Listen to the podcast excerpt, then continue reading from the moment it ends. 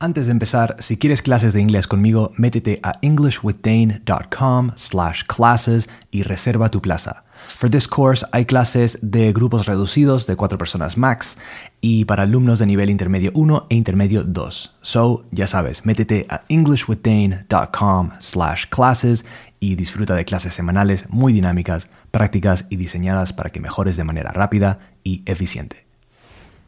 Hey, what's up? What's going on? Welcome to English with Dane, a podcast designed to improve your English. As always, I'm your host, Dane, and you can find me on Instagram and TikTok at English with Dane. If you want full transcripts for future episodes of English with Dane para que no te pierdas ni una palabra so you don't miss a single word, go to englishwithdane.com slash transcripts. Today's episode is a conversation with Nesh from Live and Speak English. We didn't know each other until this conversation, so it was cool getting to know her and pick her brain about her approach to language learning. I'll link her socials in the description so you can check out her stuff. All right, let's get to it then. You are listening to episode 151 of English with Dane. Hit it.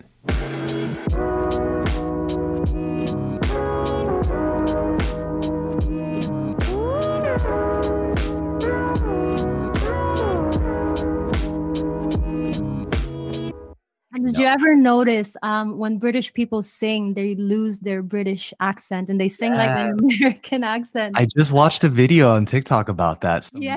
It's, it's this girl who's like an incredible singer, and she's Mhm. like, "This is why I sing in an, in an American accent because it sounds better." She does it, and yeah, then she changes like to her English accent, which I think also sounds great. But exactly. That that's just that just proves like the the impact of songs and music and singing along with music that uh, improves our pronunciation because like even native speakers of English from Britain copy the the the sounds of an American person. let me ask you about your accent because I mean, you you're from the Philippines, but you Yeah. spend a lot of time. You moved to to Dublin. You said when you were 11, but I Yeah. don't. I'm not hearing like a very Irish accent. Like how? No, I moved Uh, what's that about? so actually my ac- accent changes depending on who I'm talking to. Uh, when I'm with Irish people, I probably tend to like talk more like them, not completely, but Mm-hmm. similar. And I actually grew up in the northwest of Ireland, so that's in near Galway. Mhm. And I I did my degree in Dublin, but um in the northwest there isn't really much of an accent. It's quite similar to the American accent actually and I really like it because it's because it's very clear, and that's what my students like about me when I'm teaching because they they don't have any problems with understanding me.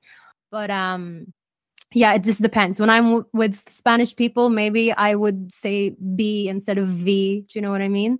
Mhm. And when I'm with my parents, I would talk in English but with a Filipino accent. It's very f- um, what you call it, flexible. Yeah, that happens to me. That happens to me in Spanish. Like, um, my Spanish is my my my default Spanish. Let's say is is Peruvian, hmm and when I'm with my parents and with my like my brother and with a, a few friends that I'm very comfortable with, Yeah. um, my Peruvian accent comes out. But then sometimes I'm with my Spanish friends and I Yeah. can't help it. It just I just become. It's like my brain takes over and I can't I can't decide sometimes. You know, and it's this has that. Here's like kind of a deep question, not really related to English as well, or maybe it is.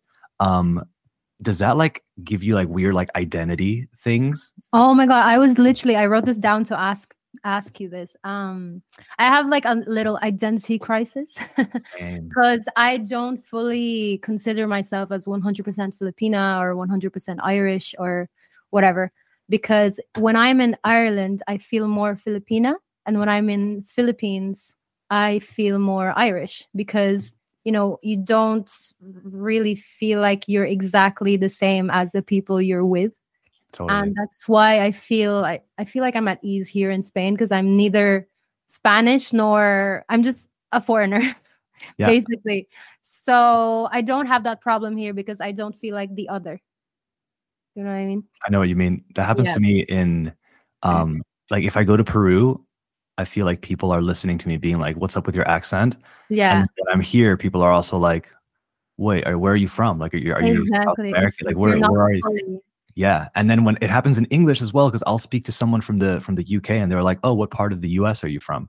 But then I Mhm. speak to someone from the US and they're like, "What's happening here?" Because they can tell that I'm not. It's Yeah, not like, yeah, yeah. an American accent. It's more American, obviously, but um, Yeah, it's yeah. interesting. And and that I swear that I swear this like this is one of the reasons why I feel so strongly about accents in general. Like, I think uh, a a big portion of English learners are maybe not obsessed, but they're like they place a lot of emphasis on on their accent and they want to Yeah. sound American or they want to sound English. And I'm just like, it doesn't really matter. It just just sound like like you as long as you're you're you're you're saying things correctly and people can understand you. Like, don't obsess about your accent because that's it's much more of a personal internal thing. I mean, Yeah. if, you, if you love accents and you love and that's like a passion of yours, then of course, you know. yeah, yeah. But I mean, when when it comes like when it becomes an insecurity, that's where I'm always like, hey, I love a I love a thick accent from anywhere. You know, yeah, Like, yeah. it's it's cool. It just it just means that you speak another language. No, it's exactly but accents literally if you lose your accent you lose part of your identity so that's why i just really i kind of put importance on pronunciation but accent is not that important because they they're so different but people mix them up and it's like when you see the word uh, d-a-u-g-h-t-e-r and you pronounce it like daug ter like nobody's gonna understand you you know, you know what i mean but Yeah. you can say it like daughter or daughter or whatever the way you want that people can Daughter. understand you. Yeah, daughter. Like you can say daughter and people will understand you. But No that's problem. with your accent, but you're pronouncing it like in a way that, which is intelligible. Do you know what I mean? Yeah. that's great advice. You know, know the difference between pronunciation and accent. Accent is not as important, but Mhm. pronunciation, of course, there's a threshold. No, there's a threshold. Yeah, yeah, yeah. Once you reach a certain pronunciation, you're good, but you need to reach that threshold for people to, to, to be able to understand. I think we were talking about it before before we started recording, but Yeah. um yeah there obviously it's because it's such a it's a weird it's a weird topic but Yeah. being a native speaker doesn't necessarily mean that you speak the language better which is a strange concept for people to grasp like of Mhm. like of course it does it does Yeah, yeah. but at the same time maybe it doesn't like someone who's who's learned the language from a super early age and has adopted all the things of native speakers but at the same time they don't make the the classic native speaker mistakes maybe or exactly. Yeah. and like you want to you want um the person you want to teach you is a good teacher is not necessarily a good like user of the language right exactly. like it's not the same thing i don't think it's the same thing have you noticed have, has anyone ever been like oh no i wanted classes from a native speaker and you're like okay i'm going to try to not get offended you're you know Yeah, actually, um, I've had one problem. A lot of people like to. I mean, they hear that I speak English well and that I pronounce well, so they don't they don't have a problem with that, and they know that I grew up in Ireland, so they don't have a problem with that. But there was one company in France where I signed up to be. Um, it was like an academy anyway. And they were like okay we have a place for you but only for the reception but not for teaching in the classroom because you're not a native speaker and we're not get out of here dude. Yeah. What are you i was about? like all right um bye.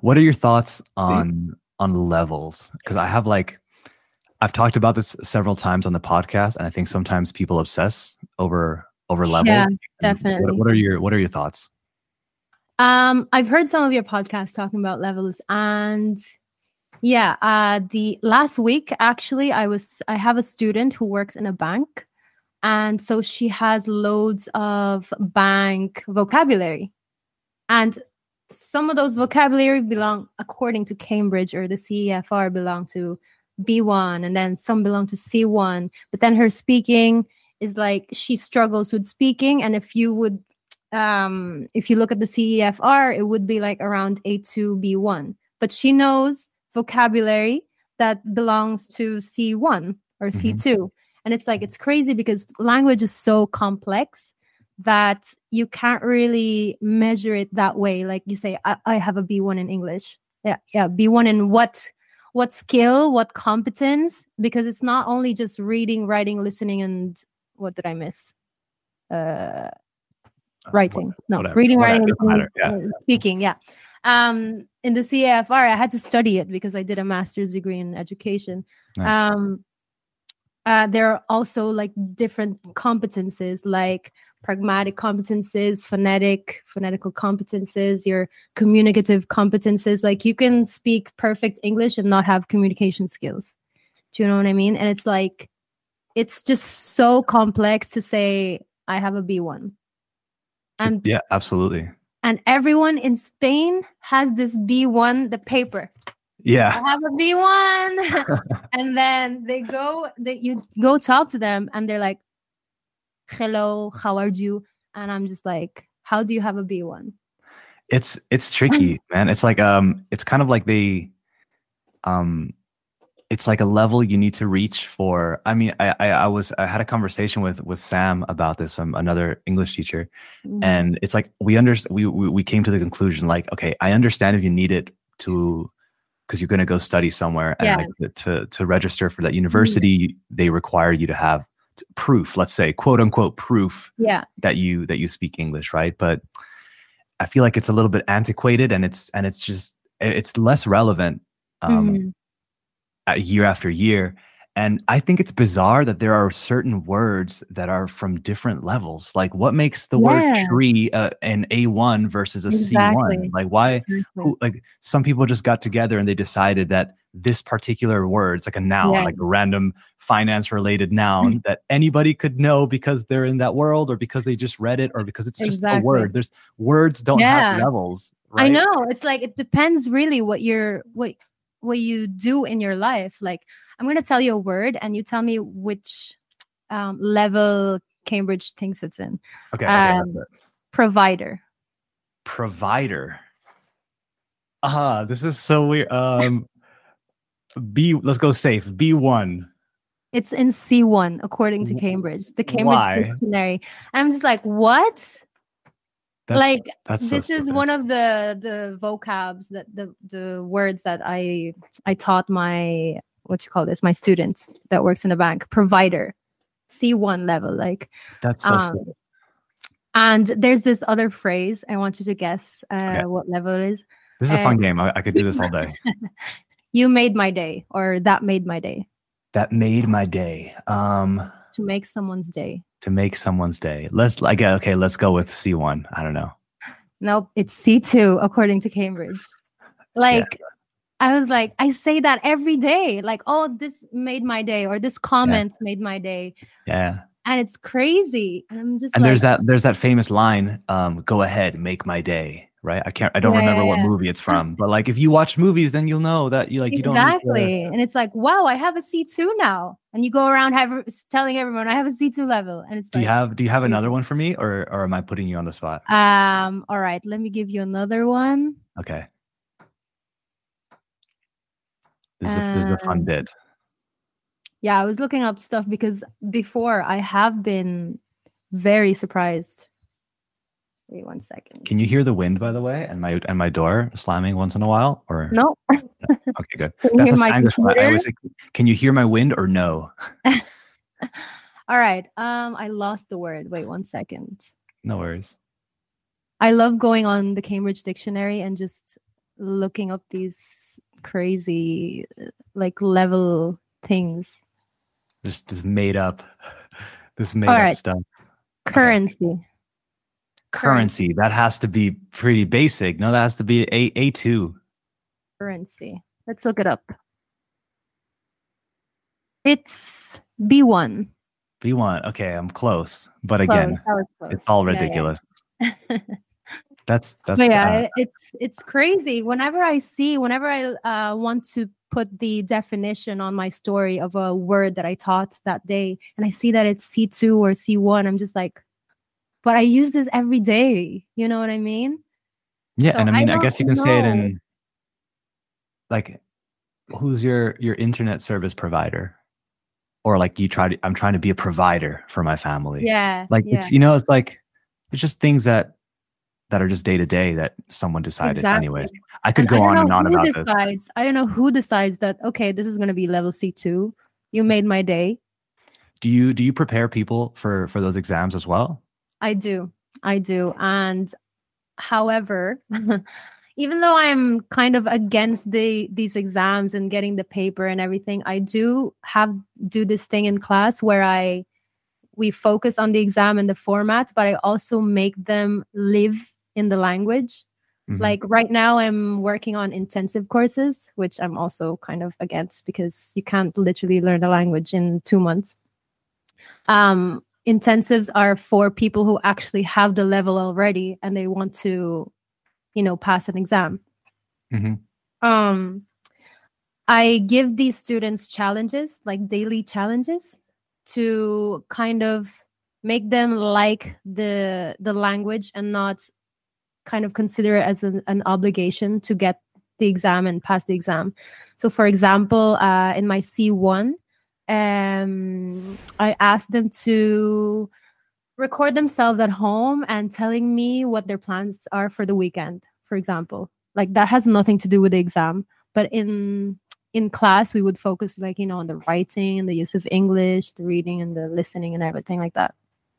That's cool. Yeah, I mean, yeah. I, I, I totally agree with the intensive thing. I mean, my listeners are gonna are gonna kill me for what I'm about to say because I always do this.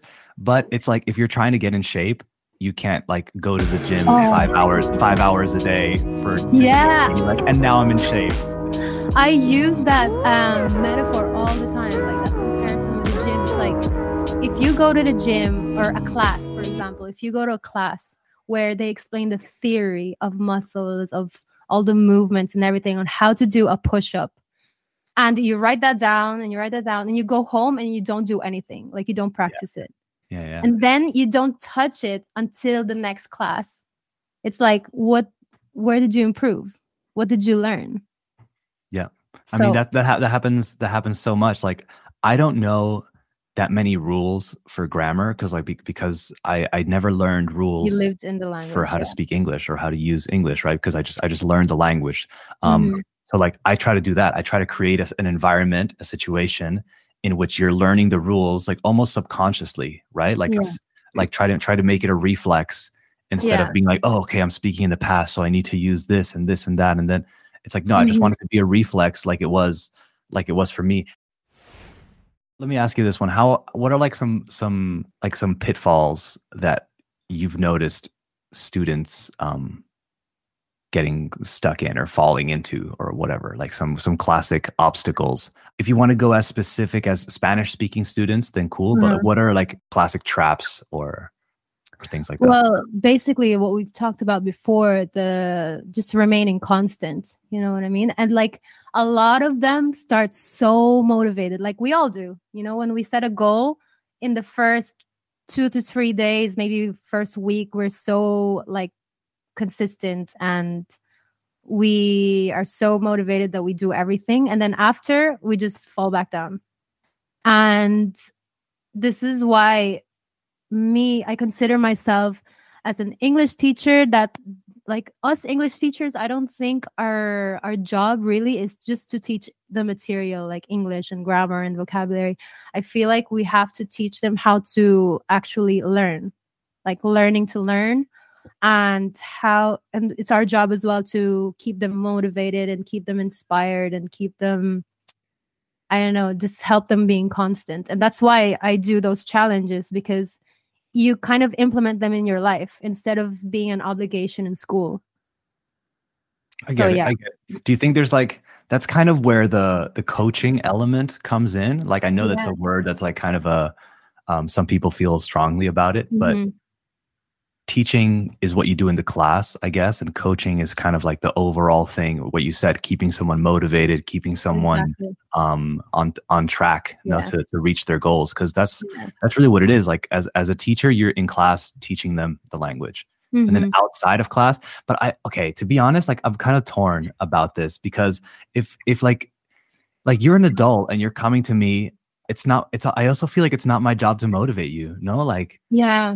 i know but like I, I, do like... i do because i because i feel like it's beneficial for you and like you're gonna get a better idea you're gonna get a, have a better experience with me if i'm also helping you like motivate yourself mm-hmm. but you're a, you're an adult who's paying for my time and yeah. my expertise so shouldn't shouldn't you be motivated? Like, Yeah. I, I, I honestly don't know. I'm like, I'm it's it's tricky because you can't really control other people's emotions you could just kind of provoke them and i feel like us talking about our lives and being a little bit more open about our experiences and everything it makes the class more interesting and motivates them it doesn't have to be like directly like okay i'm motivating you to learn english it's like okay, let me motivate you by talking about things that you like or talking about a story in my life that would you would find interesting.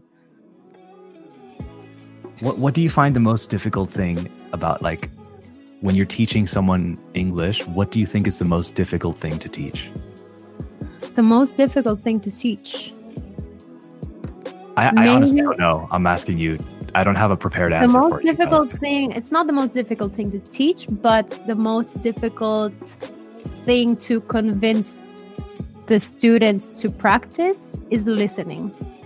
It's like I have no control of you improving your listening. Like I can like Right. play you like tracks for tracks for tracks, give you exercises at sc- in in the academies, but it's really up to you. Like it's not improved in the academy. It's not like vocabulary. I can give you a new list of vocabularies and we can learn them and practice them and put them into context and everything like that.